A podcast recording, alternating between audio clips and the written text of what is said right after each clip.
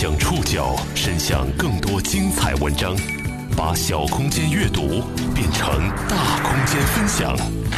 报刊选读，把小空间阅读变成大空间分享。欢迎各位收听今天的报刊选读，我是宋宇。今天为大家选读的文章摘自《新京报》。我们今天要讲述一位父亲寻找儿子的故事。洋洋啊，不管你在哪里，都要找到你。近五百天前，他二十岁的儿子失踪了。为了找到儿子，他奔波在儿子最后出现的城市，开着一辆装着大喇叭的寻子车满城游走。如果您在哪里看到过这个孩子，请和他爸爸联系。一年多的时间里。这位爱子心切的父亲尝试了 N 多靠谱或不靠谱的办法，甚至还不惜伪造警方公文。我们自己贴的，因为他们贴的地方比较少。可儿子却始终没有踪迹。报刊选读今天为您讲述寻找大学生儿子的五百天。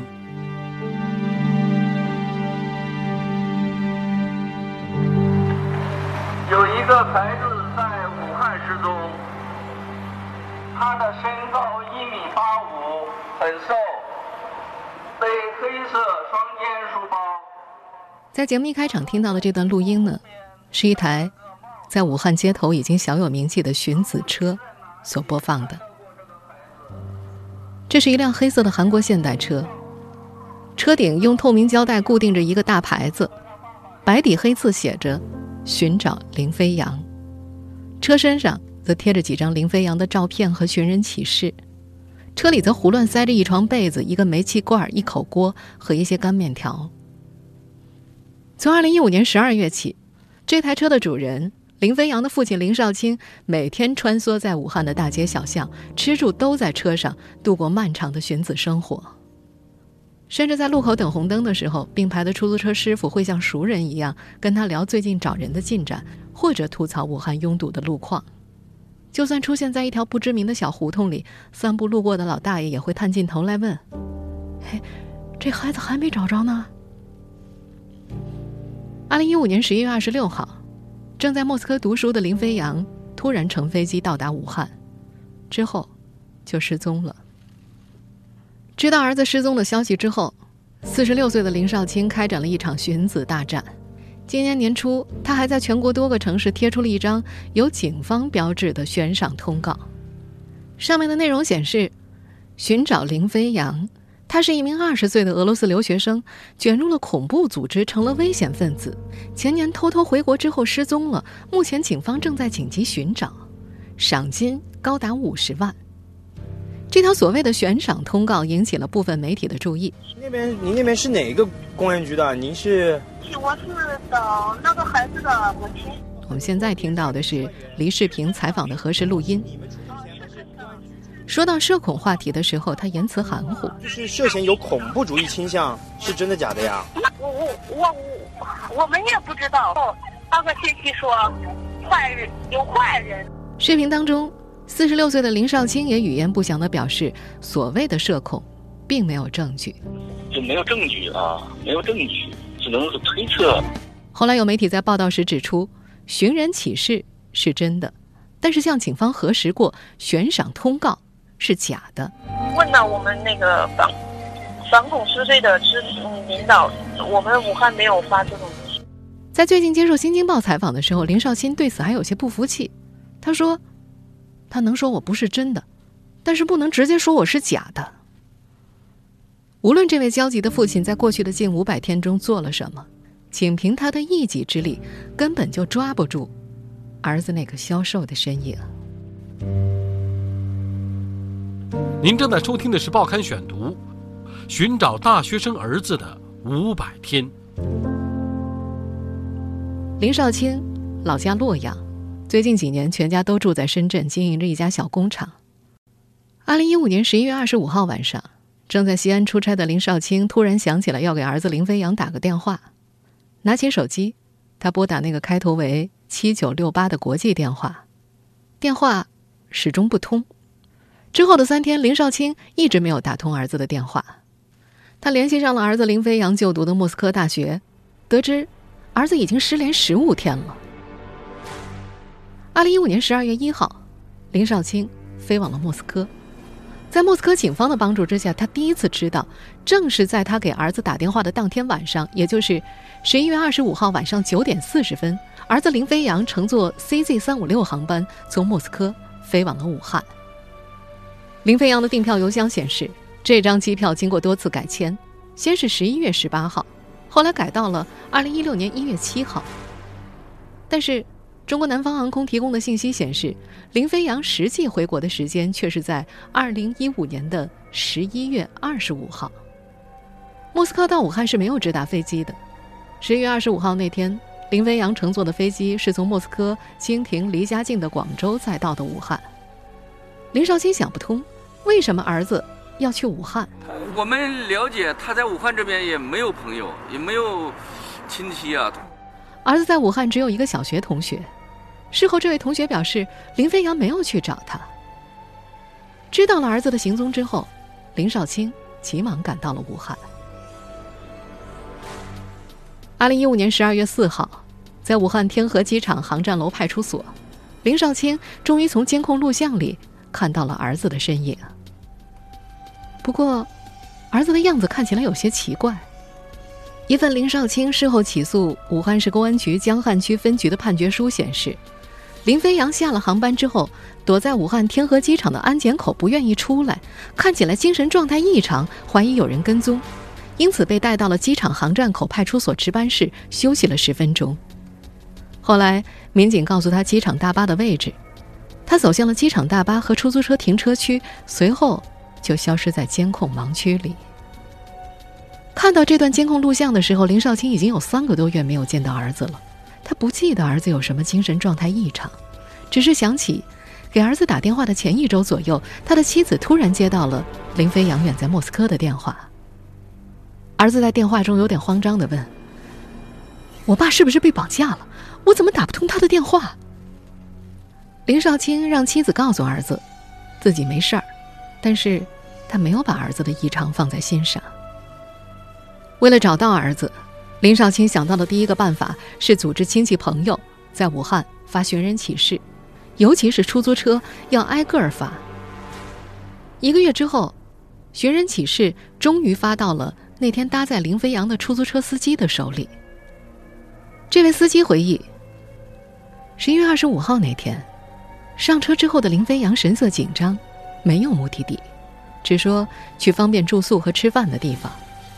司机沿着机场高速往武汉市区走，最后把他放在了长青五路的杨岔湖菜市场附近。杨岔湖菜市场属于武汉姑嫂树派出所的管辖范围。在姑嫂树派出所，民警为林少卿调取了监控。林飞扬下车约半个小时之后，出现在了监控里。他沿着长青五路压马路，晚上七点零八分漫步走进了武汉市委党校。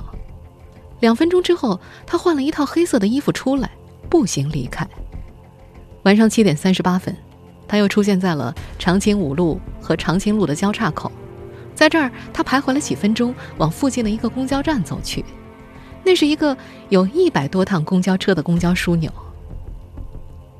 二零一五年十二月底，找儿子找到这个公交枢纽的林少卿，希望能够调取当天晚上那个时段的公交监控，但是公交公司告诉他。没有警方出示调查证明或者当面来调查，公交公司不会提供这份监控视频。不得已，林少卿又回到了姑嫂树派出所，但警方的答复是没有上级领导的批示，开不了这份协查通知书。直到二零一五年一月五号，按照相关规定，警方把林飞扬列入了失踪人口管理库，并且提取了林少卿的 DNA 入库。可是，公交枢纽那天的监控录像早就被覆盖了，林飞扬再也没了线索。二零一六年三月，寻找儿子的第一波线索中断之后，林少卿陷入了困境。他打算放弃自己管理的深圳工厂，专心寻找儿子。那辆在武汉小有名气的寻子车，也就是从那个时候起穿行在大街小巷的。过去的一年，他尝试了 N 多靠谱或不靠谱的办法，儿子却始终没有踪迹。报刊选读继续播出寻找大学生儿子的五百天。在武汉街头，林少卿一年多的时间之内发出了五万多份寻人启事。当地的一位出租车司机说：“武汉的出租车司机都知道他。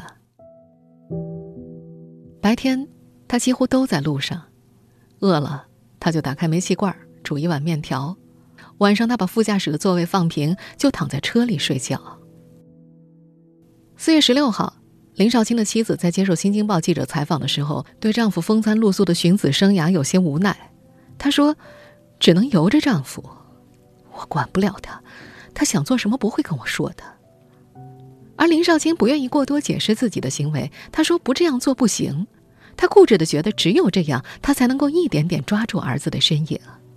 去年四月，面对武汉大街上的人海和拥堵。林少卿突然萌发了一个要制造一个巨大的低空飞船的想法。在他的设计里，大红色的飞船外贴上寻亲广告，依靠氢气为燃料，能够在武汉上空漂浮一个月呢。他雇了几个工人，在老家颐和边上的一块空地上开始建造。设计图纸是他自己画的，用上的知识点来自他高中毕业之后在路边摊上淘来的一些机械工程类的书籍。然而，今年春节前，前后投入十几万，工程停工了。卖氢气的老板终止了他的供给。作为助燃剂的氢气，是管制物品。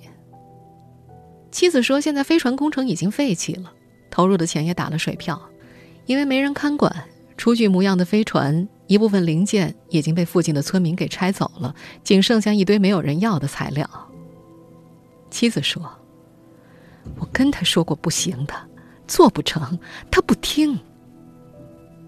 林少卿对此却并不后悔。夜深人静的时候，他经常躺在那辆黑色现代轿车的驾驶座上，望着车外晃动的灯光和行人，反复的想：儿子此刻是在享福呢，还是在受折磨？荀子的间隙，他习惯把车停在路边，搜索一切和儿子有关的信息，上网。输入儿子的 QQ 号，看儿子上高中时做网络黑客后在贴吧上留下的文字，或者打开儿子的微信和他的朋友们聊天。新的动静也会在不经意间出现。他曾发现林飞扬有一个 YY 账号，二零一五年十二月三号修改了密保邮箱。还有，二零一六年三月十一号上午，林少卿在拨打儿子手机的时候，电话突然通了，但是没有人接。新的两条线索曾让这个父亲非常兴奋，但是当他拿着这些线索到相关的通讯公司要求查看详细内容的时候，得到的答复却是涉及隐私的信息不能对个人，只能够对只有相关手续的公安机关、法院、检察院公开。这个父亲又回到了姑嫂树派出所，对方的答复还是一样的：查找网络邮箱等涉及个人隐私的信息，需要向上级部门请示。他的寻子之路。再次回到了原点，没有公安机关的协助，他仍然无法得到进一步的信息。林少卿的要求让警方也有点难办，他儿子失踪时没有被绑架、被诈骗等犯罪事实，也没有相关的犯罪线索，而根据相关法律规定，只有符合有犯罪事实和需要追究刑事责任两个条件的时候，才能批准立案。多方奔波无果后，这位激愤的父亲愤而将相关派出所告上了法庭。报刊选读继续播出寻找大学生儿子的五百天。四月一号，林飞扬失踪报警的接警单位——武汉市汉兴街姑嫂树派出所的刑侦队民警告诉记者，林飞扬失踪一事够不上刑事立案的标准。因为林飞扬失踪的时候没有被绑架、被诈骗等犯罪事实，也没有相关的犯罪线索。另一位武汉市某派出所的负责人也表示，正常的成年男子失踪没有刑事犯罪的迹象，连案件都算不上，只能算事件。上述那位刑侦队的民警还说，他们已经是正常的成年人了，有权利主导自己的行动。万一我们动用刑事手段找到他，但他在另一个地方生活的好好的，不愿意回来。我们也不会强制他，我们也要在法律允许范围内行动。根据刑事诉讼法的相关规定，只有公检法机关通过审查，符合有犯罪事实和需要追究刑事责任两个条件的时候，才能批准立案，否则不予立案。按照相关法律，刑事案件共涉及一百一十五个具体的犯罪情形，包括杀人、抢劫、投毒、放火、爆炸、拐卖人口等等。林飞扬失踪的情形并不在这一百一十五个之中。记者从武汉市另外一些近几年失踪大学男生的家长处得知，他们的孩子在无故失踪之后，至今也都没有立案。武汉市马房山派出所的一位民警说：“失踪的大学生啊，太多了，有些我们费力去去找了，过几天他们自己又回来了，这种例子太多了。”二零一六年四月，林少卿将姑嫂树派出所所属的武汉市公安局江汉区分局告上了法庭。认为警方对林飞扬失踪一案的作为属于行政不作为违法，他以公安机关查找疑似被侵害失踪人员信息工作规定试行的相关规定，认为像林飞扬这样失踪原因不明、失踪时间超过三个月的，属于可能遭到犯罪行为侵害而下落不明的人员，公安机关行政部门应当登记受理，开展查找工作。法庭上，林少卿没有请律师。他一个人站在原告席上阐述观点。武汉江汉区公安分局的书面答辩称，最初接到林少卿的报警之后，警方帮助林少卿查看了林飞扬在长青五路的监控，并且调查了林飞扬的 QQ、微信、手机等通讯设备，已经履行了职责，不属于行政不作为。二零一五年十一月二十五号，法院一审判决公布，原告诉请被告。对其子林飞扬失踪案件未履行法定职责的理由成立，责令武汉市公安局江汉分局在判决书生效后十五日内，对林飞扬失踪一案报本单位主管领导审批后，移交刑侦部门登记受理。但是，林少卿诉请认为警方行政不作为违法，被驳回了。法院判决生效十五天之后，林少卿仍然没有等来行政部门按照判决书执行。作为原告胜诉方，他向武汉市中级人民法院申请上诉。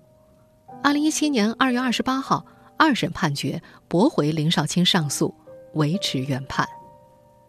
但到目前，武汉姑嫂树派出所的刑侦部门依然没有正式登记受理林飞扬失踪一案。他们的理由是，按照判决书的要求，正在等待主管领导批示。对此，林少卿仍然不断的往返在相关部门之间，寻求让警方立案。这位父亲的坚持，最终促成了一次圆桌对话。今年四月一号，武汉江汉区公安分局特地举办了一次林飞扬失踪一案的研讨会。会上，姑嫂树派出所的民警向林少卿表示，林飞扬的失踪达不到立案标准，而查询个人在商业网站的隐私信息，只有在遇到特大刑事案件的时候，领导才会批示。但是他们说，会随时留意网上信息，一旦有新的情况，会立即告诉你。夜深人静时，林少卿也会梳理儿子回国前的点滴细节。在父亲的记忆里，儿子获过很多奖，参加过很多竞赛，是个诺贝尔级的天才。在这位父亲的描述里，儿子人生中的好些个重要选择都离不开他的影响。报刊选读继续播出：寻找大学生儿子的五百天。莫斯科大学是林少卿。为儿子选定的留学地点。彼时，林少卿在深圳的工厂刚刚打开了莫斯科市场，他自己也去过莫斯科。他说，在失联之前，儿子林飞扬还去参观过柴可夫斯基音乐厅，出来之后给父亲打电话，说很喜欢那个地方。他还说，儿子林飞扬从小练过钢琴，儿子的手机里下载最多的音乐是肖邦，儿子还擅长电子竞技。读中学的时候。儿子自学设计高速公路智能车距提示系统，获得过河南省青少年科技创新大赛的一等奖。此外，还大大小小参加过一些电子竞技大赛，都是一等奖。他说：“没有人教过林飞扬，他觉得儿子可能是个诺贝尔级别的天才。”二零一三年，林飞扬因为拿下了省级大奖，获得了保送大学的资格。但是林少卿说。自己不太懂，觉得还是要按照传统的方式考大学。他建议儿子放弃保送，努力学习，考个更好的大学。可是，二零一四年，林飞扬因为偏科，只考上了河南一所二本工科学校。此后的林飞扬多次陷入了情绪低落的状态。林少卿回忆，儿子曾多次在电话中告诉他，在那所学校接触的电子技术相关知识，自己在中学时就已经掌握了，没意思。大一结束，他就不愿意再读大学了。林少卿当时想，儿子需要更大的舞台。二零一五年暑假，林飞扬从国内的大学退学，申请了父亲林少卿为他选的莫斯科大学。林少卿希望让儿子了解电与磁的奥秘，他为儿子选择了莫斯科大学产生诺贝尔奖最多的物理系。今年三月三十一号那天，开车行驶在武汉长江隧道里，明暗交织的光线掠过车头，林少卿突然想到，开学一段时间之后。儿子曾经告诉自己，在莫斯科看到一些东西比中国落后。他说一下飞机就后悔了。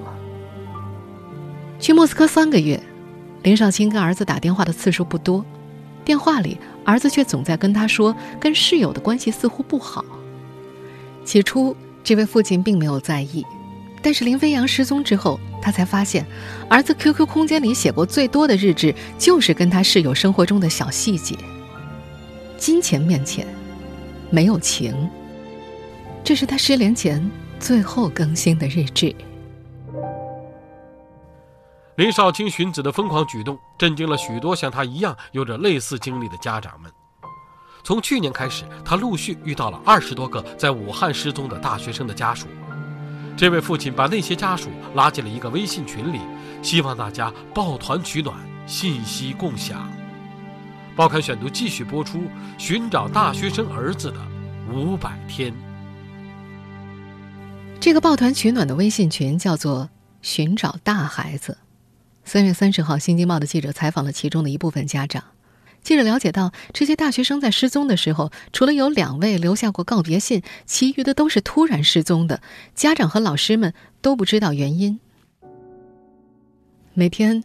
林少卿在群里号召这些家长想办法引起警方注意，让警方帮助寻找，或者他还会组织家长们在人流密集的地方发放传单。三月二十五号那天，武汉大学失踪学生吴胜的尸体被从长江里打捞了上来，警方排除了他杀。吴胜的父母也在这个寻找大孩子的群里。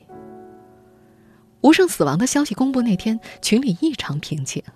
孩子自杀是这些家长们最不愿意看到的结果。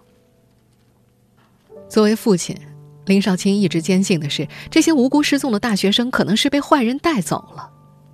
另一位失踪大学生徐豪的父亲徐竹平有目的性的在全国寻找黑砖窑、黑煤矿等难以见光的地方，几年下来，全国各地几乎跑遍了。他说，以前从来不敢考虑这个结果。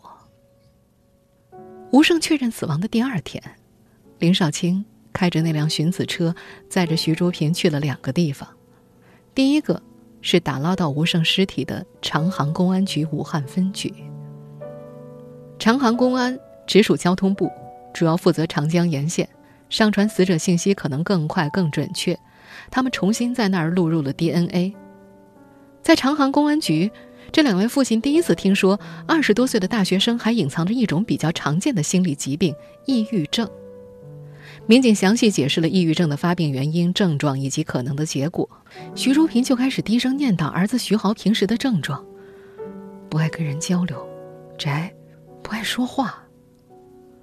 从长航公安出来，两位父亲没有多言，直接去了武汉市精神卫生中心。有那么一刻，林少卿也怀疑儿子林飞扬有受迫害妄想症，不论是下飞机之后怀疑有人跟踪。不愿意出登机口，还是怀疑爸爸被人绑架？林飞扬的精神状态似乎都证明存在一些问题。这个父亲开始反思自己对儿子的了解太少了。他想起来，二零一五年暑假的时候，儿子就有过一次失联。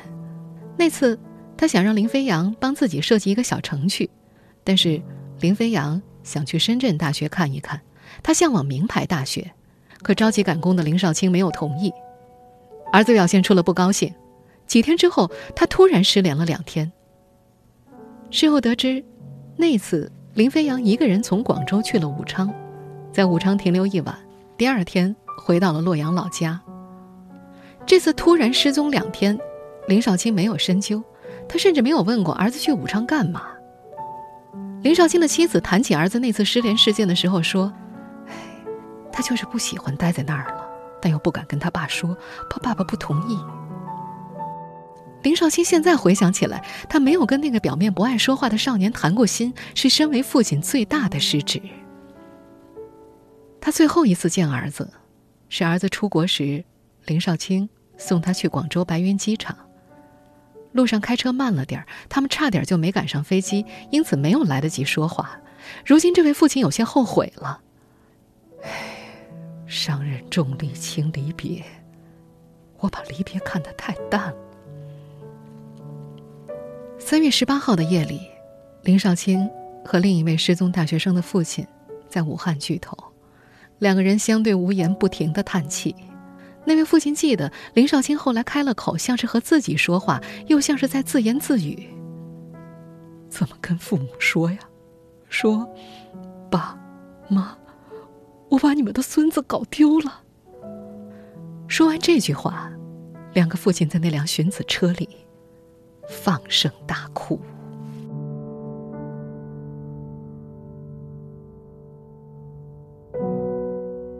听众朋友，以上您收听的是《报刊选读》，寻找大学生儿子的五百天。我是宋宇，感谢各位的收听。今天节目内容摘自《新京报》。收听节目复播，您可以关注《报刊选读》的公众微信号“宋宇的报刊选读”，或者登录在南京网易云音乐。我们下期节目时间再见。